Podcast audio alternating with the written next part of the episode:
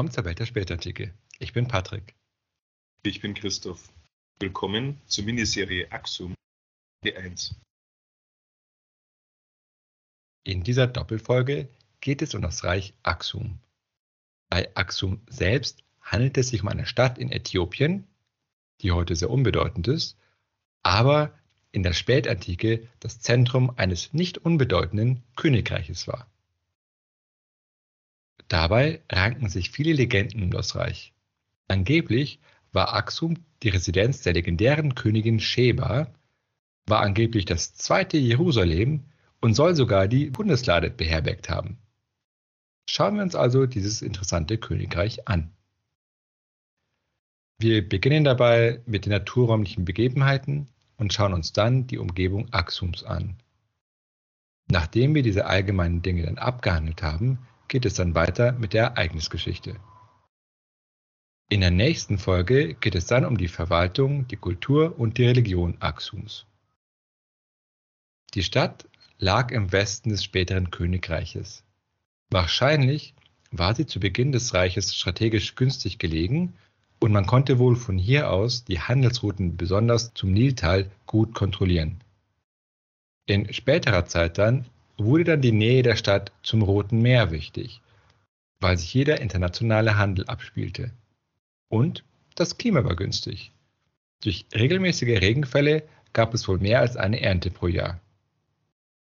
Die Gründung der Stadt und ihre Anfänge liegen aber wie so oft im Dunkeln. Durch ihre günstige Handels- und Agrarlage wuchs die Bevölkerung schnell an, wodurch natürlich auch ihre Ressourcen und nicht zu vernachlässigen ihre militärischen Fähigkeiten stiegen. Mehr Leute bedeutet ja mehr Bauern, mehr Arbeiter und mehr Soldaten. Und zudem verbesserte sich dann auch die Organisation der Stadt.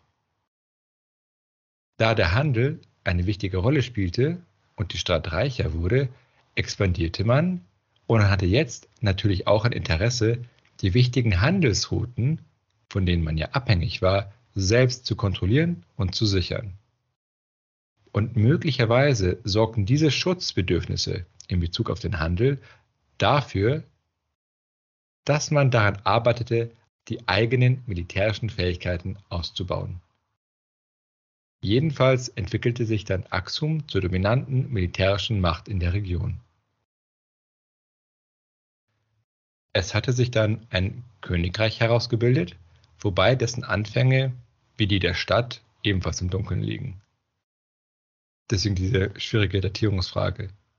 Mit seinen Nachbarn schloss Axum Handelsverträge und absorbierte dann nach und nach diese Nachbarländer durch seine eigene Expansion mehr und mehr. Dabei ließ man aber lokale Könige als Unterkönige an ihren Platz, sodass die eroberten Gebiete auch eine gewisse Autonomie behielten. Ja, und das spart natürlich auch Verwaltungsaufwand.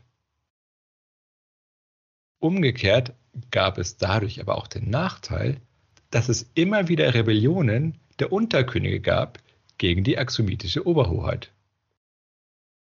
Es ist nicht ganz klar, ob das Land der unterworfenen Stämme als axomitisch angesehen wurde.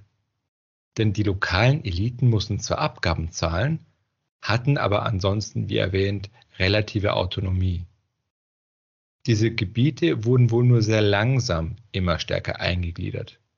Das heißt, man eroberte nicht einfach Gebiete, wo man dann Statthalter eingesetzt hat, äh, um die Verwaltung zu übernehmen, sondern man erlangte die Dominanz über das Gebiet, verlangte Abgaben und mit der Zeit erst entwickelte sich dann stärker eine Einheit, wobei die lokalen Elemente aber immer noch stark geblieben sind. Wobei das natürlich relativ normal ist in antiken Reichen. Wenn es dann gelang, die eroberten Gebiete stärker einzugliedern, stärkte das sicher die Macht der Krone. Ne, denn die sitzt ja an der Spitze des ganzen Reiches. Aber andererseits braucht man auch die Fähigkeit, vor Ort dauerhaft die Kontrolle auszuüben. Und dies gelang am Anfang wohl eher nicht, weshalb man auf Kooperation mit den lokalen Eliten angewiesen war.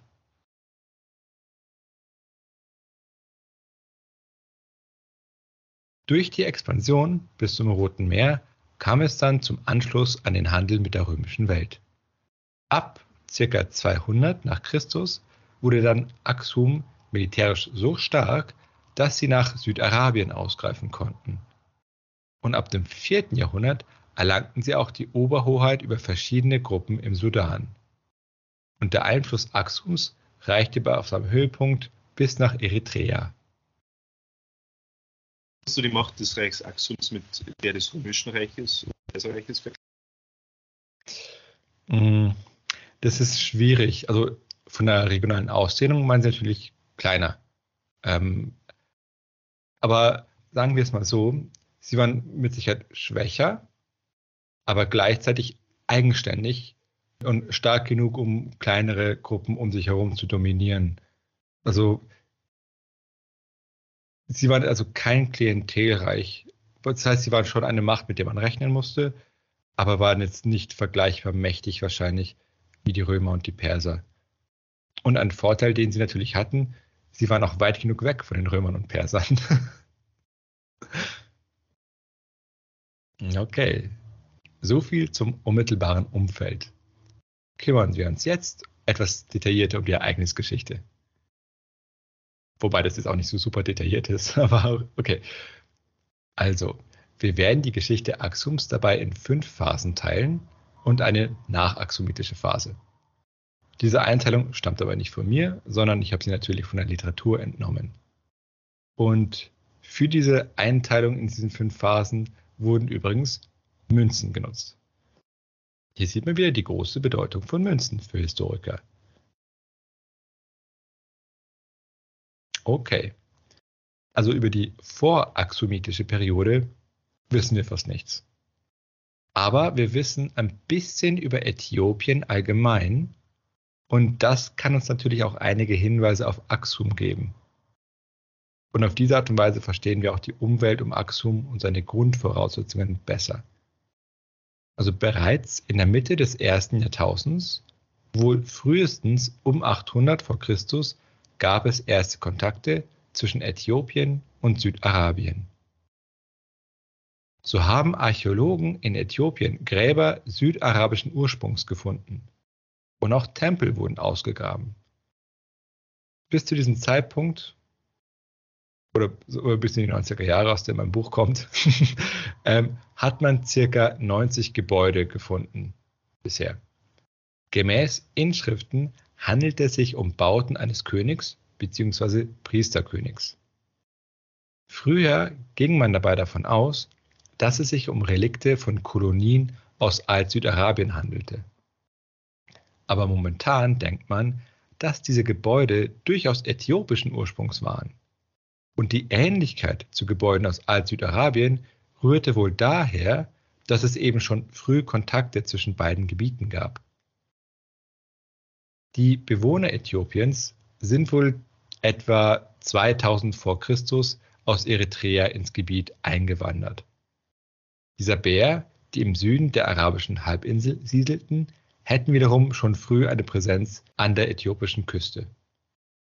Diese Brückenköpfe hielten dann Kontakt zu Saba und dienten wohl auch als Pflege der Handelskontakte nach Äthiopien.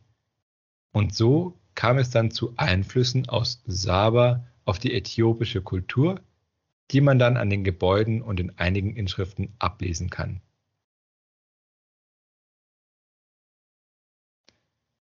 Es gibt zudem Spekulationen, dass womöglich Juden und Sabäer auf Druck des Assyrischen Reiches in der Mitte des ersten Jahrtausends vor Christus nach Äthiopien ausgewandert seien und sie dann dort in Form von Inschriften und Gebäuden nach eigenem architektonischen Stil kulturelle Einflüsse hinterlassen haben. Und im vierten und dritten Jahrhundert seien einige von ihnen dann wiederum nach Jemen ausgewandert. Aber wie gesagt, das ist Spekulation.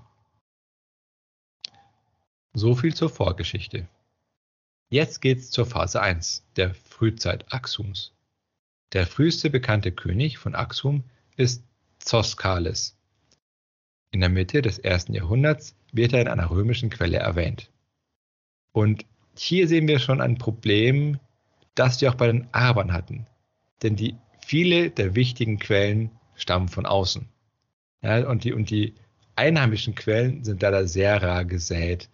Und das müssen wir immer berücksichtigen, wenn wir über antike Reiche oder wie es in diesem Fall über Axum nachdenken. Zu diesem Zeitpunkt, also im ersten Jahrhundert, scheint es aber schon ein ausgewachsenes axumitisches Reich gegeben zu haben. Es gab bereits einen regen Handel über das Rote Meer und die Kontakte waren zu dieser Zeit noch rein ziviler Natur. Es gab also noch keine militärischen Ausgriffe auf Südarabien. Die Römer versuchten zu dieser Zeit eine Expedition nach Äthiopien zu schicken, was wohl gescheitert war. Die Römer wiederum waren zu diesem Zeitpunkt mit dem Reich Meroe verbündet, wobei es sich dabei um eine andere wichtige Macht in Äthiopien handelte. Ja, und diese konkurrierte dann mit Axum um den Zugang zum Nil und den dortigen Handel. Meroe ging aber schließlich unter, was für Axum natürlich eine große Entlastung darstellte und es für sie möglich machte, jetzt stärker an der Küste des Roten Meeres aktiv zu werden. Sprechen wir jetzt vom ersten Jahrhundert nach Christus. Ja. Ja. Interessant, wie weit die Römer nach äh, Süden ausgegriffen haben dann. Ja. Ich überlege gerade, das war erst nach, äh, erstes Jahrhundert nach Christus. Das heißt, ah ja, Ägypten wurde ja im ersten Jahrhundert zur römischen Provinz gemacht und wahrscheinlich sind sie dann eben weitergegangen und haben dann geschaut, wie weit sie kommen. Und das war es schon mit der ersten Phase.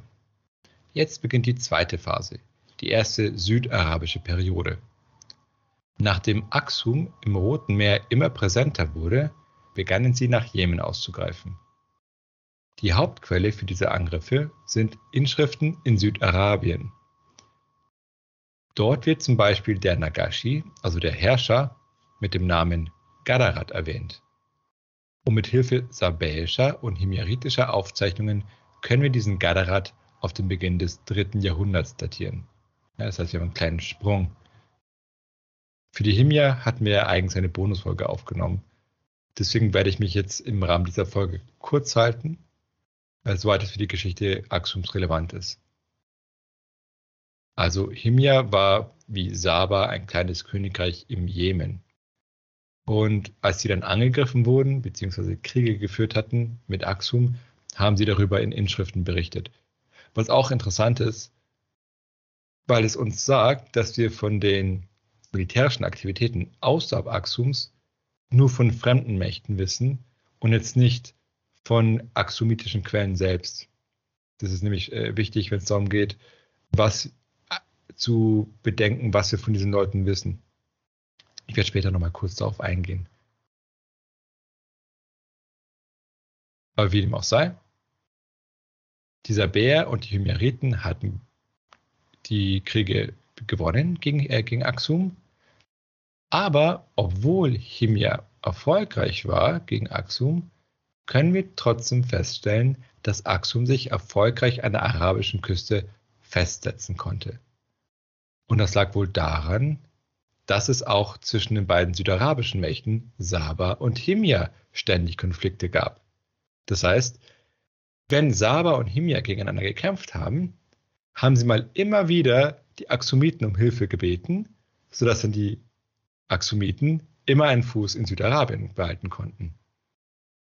Lachende Dritte also. Genau. In den ersten nachchristlichen Jahrhunderten gab es vier bestimmende Kräfte in Südarabien. Saba und Himyar, die ich ja gerade erwähnt hatte, und noch Hadramaut und Kataban.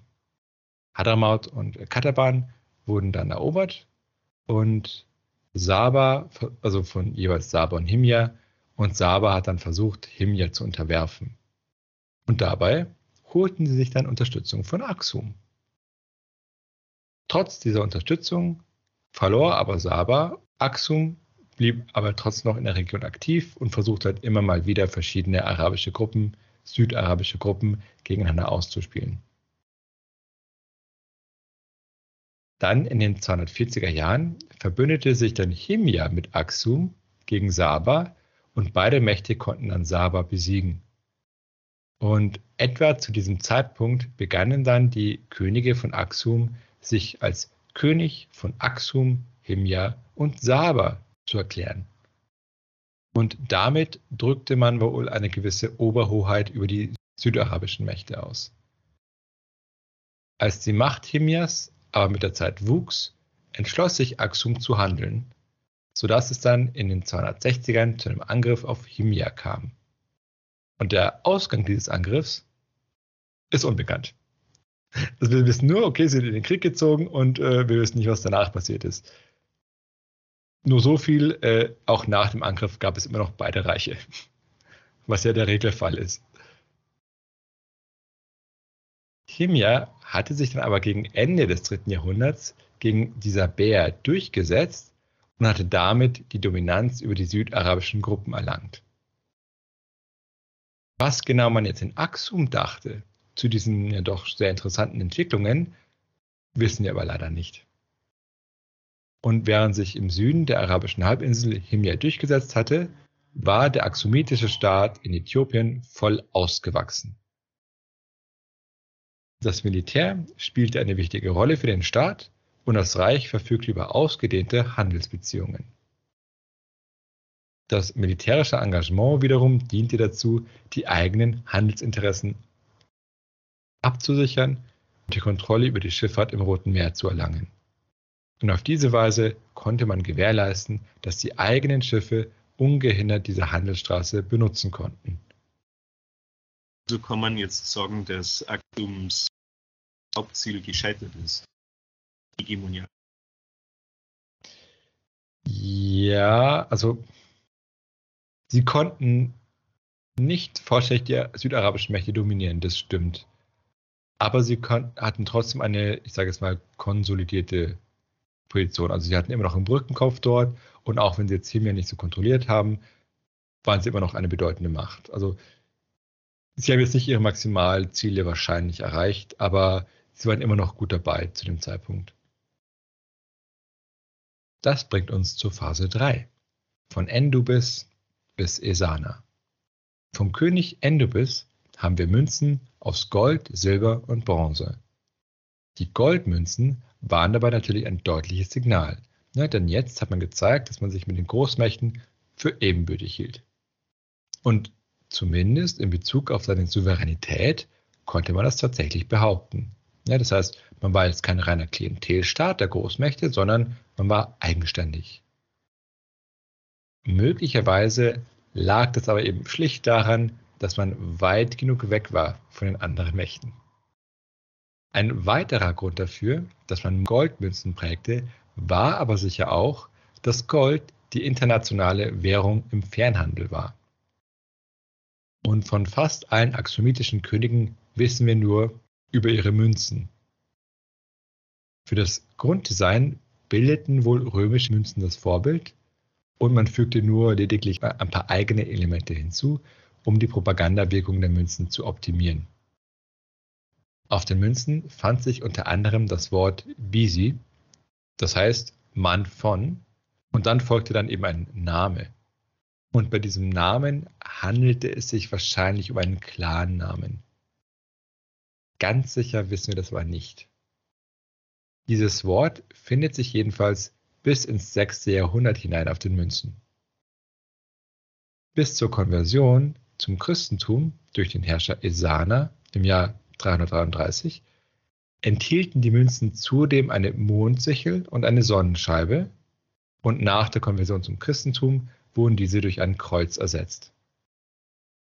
Wenn du sagst, vor der Konversion zum Christentum gab es eine Mondsichel und eine Scheibe, gibt es also Theorien, was die Religion war, dass sie christlich geworden sind?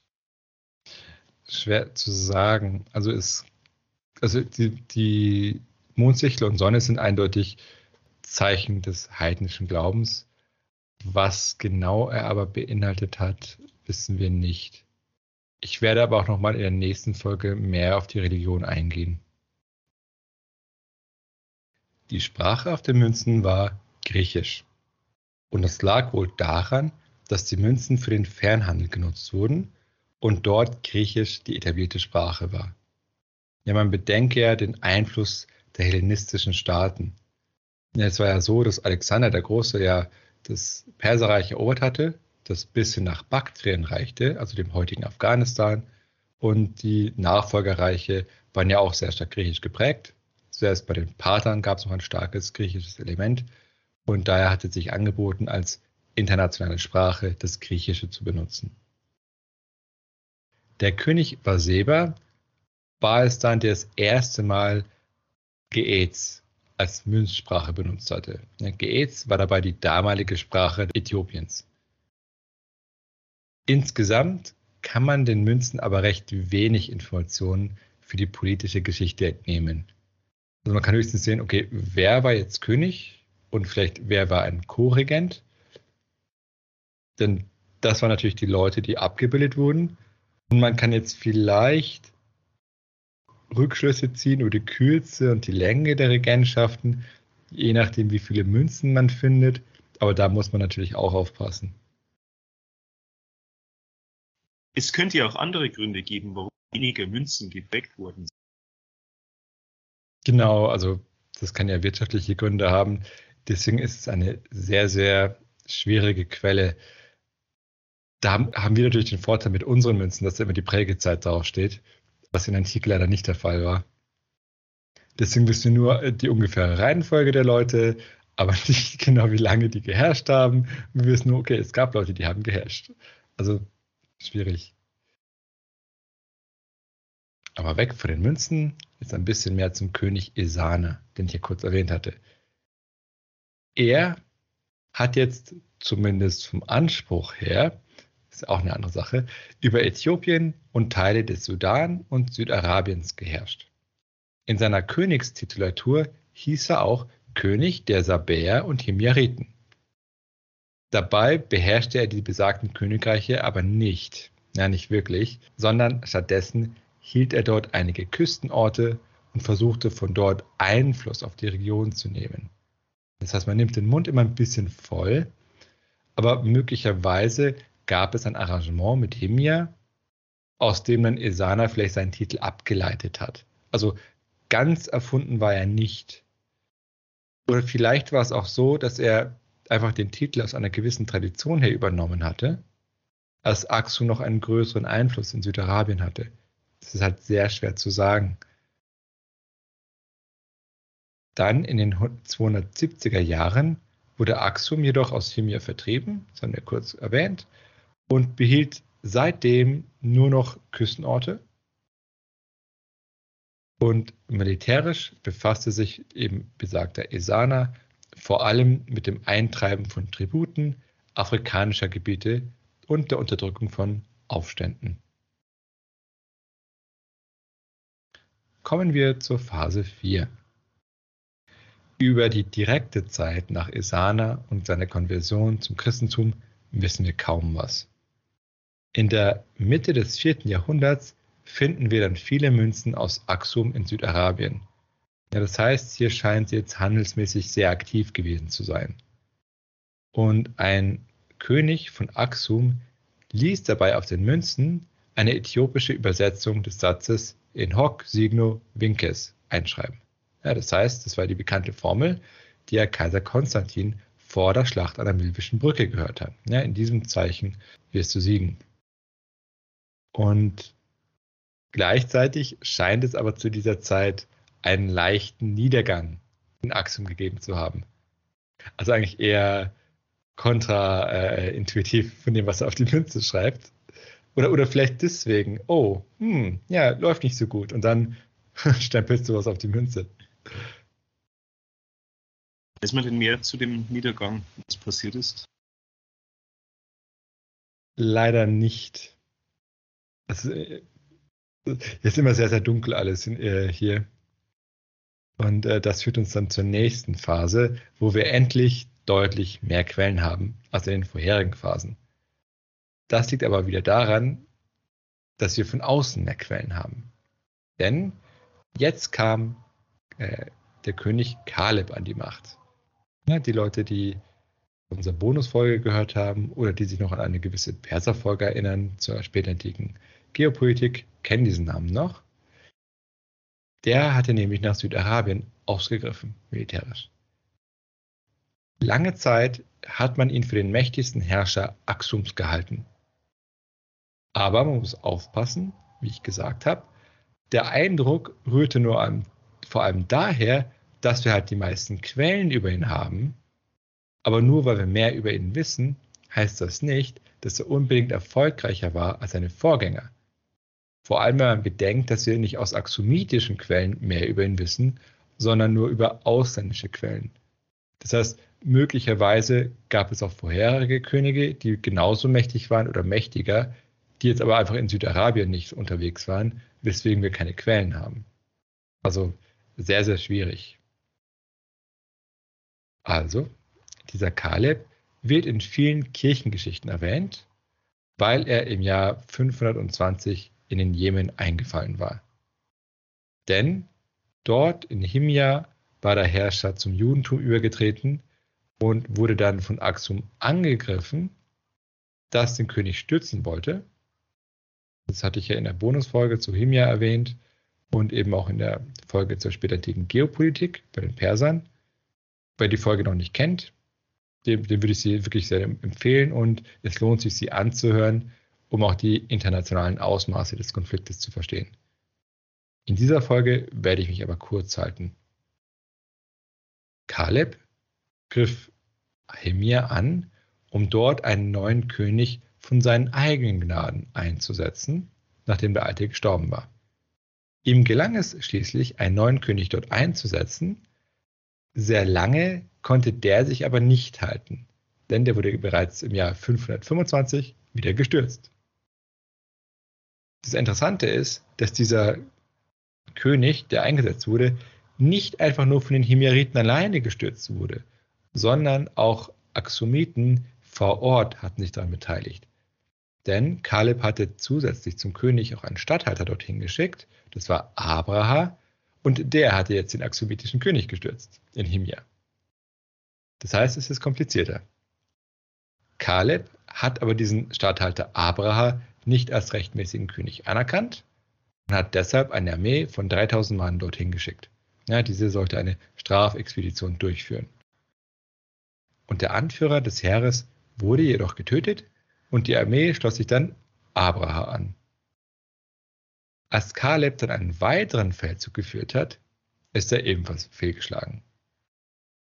Und damit verlor Axum dann die direkte Kontrolle über Himja und das war dann der Anfang des Abstieges von Axum.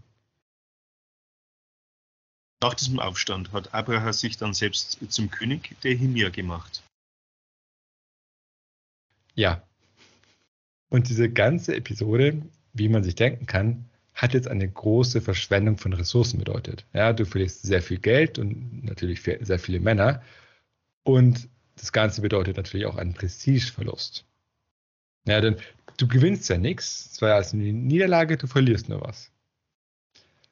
Und das hat dann zum Niedergang geführt, der dann bis ins siebte Jahrhundert hineingereicht hat. Das heißt, das, das Reich hielt sich immer noch, aber in reduzierter Form mit weniger Einfluss außerhalb seines Reiches. Und das führt uns jetzt zur Frage, wie kam es überhaupt zu diesem Niedergang des Reiches? Und damit beschäftigen wir uns mit der sechsten und letzten Phase, mit der nachaxomitischen Periode. Wie gesagt, die militärischen Niederlagen waren natürlich nicht sehr hilfreich ja, für, für die Macht des Reiches, aber es ist noch hinzugekommen, dass in der Mitte des sechsten Jahrhunderts die Pest ausgebrochen war. Also die Rede ist hier von der sogenannten Justinianischen Pest, benannt nach dem Kaiser Justinian, in dessen Herrschaftszeit sie ausgebrochen ist. Und zwar handelte es sich dabei um die Beulenpest. Das heißt, es war ein Vorläufer, also ein äh, Bakterium, das nah verwandt war mit dem schwarzen Tod, wie wir ihn auch im Mittelalter hatten. Wobei die Todesraten so zwischen, je nach Region, zwischen 50 und 60 Prozent waren. Also ordentlich. Das heißt, wir haben hier große Menschenverluste durch Krankheit. Hinzu kam, dass das Land im Herrschaftsbereich Axums überbeansprucht wurde, was natürlich langfristig den Ertrag des Landes geschmälert hat. Und zusätzlich gab es in der Region im 6. Jahrhundert weniger Regenfall, was ja ebenfalls sehr nachteilig auf den Ertrag auswirkt. Ja, das mit dem Regenfall, das wissen wir daher, weil es Aufzeichnungen über den Stand des Nils gab, was sehr praktisch ist. Das heißt, weniger Regen, weniger Lebensmittel. Und wahrscheinlich wurde auch der Handel über das Rote Meer geschwächt. Denn Ende des 6. Jahrhunderts hatten die Perser die Macht über den Jemen erlangt und konnten damit den Handel zwischen dem Roten Meer und dem Indischen Ozean empfindlich stören. Das war ja auch ein Ziel, warum die Perser dort involviert waren. Denen ging es jetzt wiederum nicht um Axum, sondern darum, die Römer zu treffen, indem sie halt diese Handelsroute unterbrechen. Aber Äthiopien, also Axum, war ja ebenfalls davon betroffen. Und als dann Anfang des 7. Jahrhunderts die Perser obendrein Syrien, die Levante und Ägypten erobert hatten, waren dann die Axumiten vollständig vom Handel isoliert, weil im Norden waren die Perser, im Süden waren die Perser. Das heißt, du kannst nicht richtig handeln. Das heißt, wirtschaftlich ist es dann sehr negativ für dich. Und es ist ja auch ein Klassiker, wenn die Zeiten schwieriger werden und du schwächer wirst, dann riechen deine Feinde deine Schwäche natürlich. Und so kam es zu mehreren Aufständen der Gebiete, die Axum in der Vergangenheit unterworfen hatte. Das Machtzentrum Axum ist deshalb verfallen, wobei das Königreich in Äthiopien an sich erhalten geblieben ist. Es hat nur langsam seinen Schwerpunkt geändert. Also wir sprechen hier dann von einer neuen Periode des Reiches, die es vom 7. bis ins 12. Jahrhundert reicht, wobei wir hier nur ein paar Worte verlieren. Die Stadt Axum war nicht mehr das Zentrum des äthiopischen Königreiches. Mit dem Rückzug des Handels am Roten Meer zog sich das Reich immer mehr von der Küste des Roten Meeres zurück. Dadurch waren sie aber im Vergleich zu vorherigen Zeiten international isoliert und haben dann nur noch mit ihren unmittelbaren Nachbarn in Arabien und Afrika gehandelt. Die Handelsprodukte waren dabei Gold, Elfenbein und landwirtschaftliche Produkte. Der Rückzug vom Roten Meer sparte aber auch Ressourcen und die Äthiopier konnten eine gute Defensivposition im Inneren des Landes errichten. Das Reich verlor Gebiete im Osten und Norden wo sich unterworfene Gruppen wieder unabhängig gemacht haben. Dafür gewann das Reich Gebiete im Süden.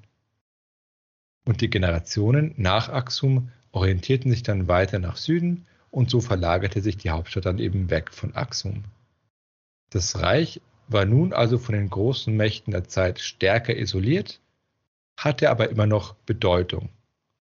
Und so wurde auch Axum weiterhin oder beziehungsweise Äthiopien weiterhin in arabischen Quellen als mächtiges Reich beschrieben. Es sieht es ja auch viel später in der Geschichte, diese spezielle Lage Äthiopiens. Da niemals wirklich von anderen. Mhm. Stimmt, ich glaube, erst dann die Italiener in den 1930ern, also wirklich sehr, sehr spät im Vergleich. Und die waren ja auch nicht so erfolgreich. Also, Okay, und da ist sie am Ende vom internationalen Handel worden. Wie weit ging der Handel denn vor? Ähm, also der Handel reichte bis nach Indien und Sri Lanka.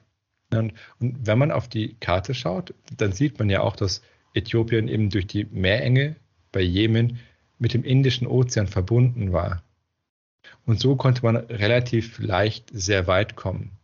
Also man sieht also die gesamte Westküste entlang von Indien bis nach Sri Lanka, hatten die Handelskontakte und man fand sogar Goldmünzen in Kushan. Ja, dazu hatten wir ja auch eine Bonusfolge gemacht. Kushan lag im heutigen Afghanistan, also schon eine deutliche Ecke weiter weg. Und wahrscheinlich kamen diese Goldmünzen dorthin über Zwischenhändler im Perserreich oder in Indien. Die grenzen ja in Zentralasien an im Norden und so hat man indirekten Handel bis nach Zentralasien hin. Ja, schon ganz interessant, wie vernetzt die antike Welt war, wenn man bedenkt, so überhaupt Ostafrika, Arabien, Indien, Zentralasien. Unwahrscheinlich bestanden sogar mit den Chinesen Handelskontakte, wobei der wahrscheinlich nur indirekt war, wie in Zentralasien. Okay. Das war's dann mit der Ereignisgeschichte des Königreiches Axum. Das war jetzt natürlich ein bisschen flott. Wir sind ja durch die Jahrhunderte so durchgeritten. Aber man muss halt nehmen, was einen die Quellen geben. In der nächsten Folge beschäftigen wir uns dann mit der Verwaltung, dem Königtum, der Kultur und wie gesagt der Religion des Reiches. Wie immer hoffen wir, dass euch die Folge gefallen hat. Dann lasst doch ein Like da oder ein Abo bei Patreon oder YouTube. Ansonsten bis zur nächsten Folge.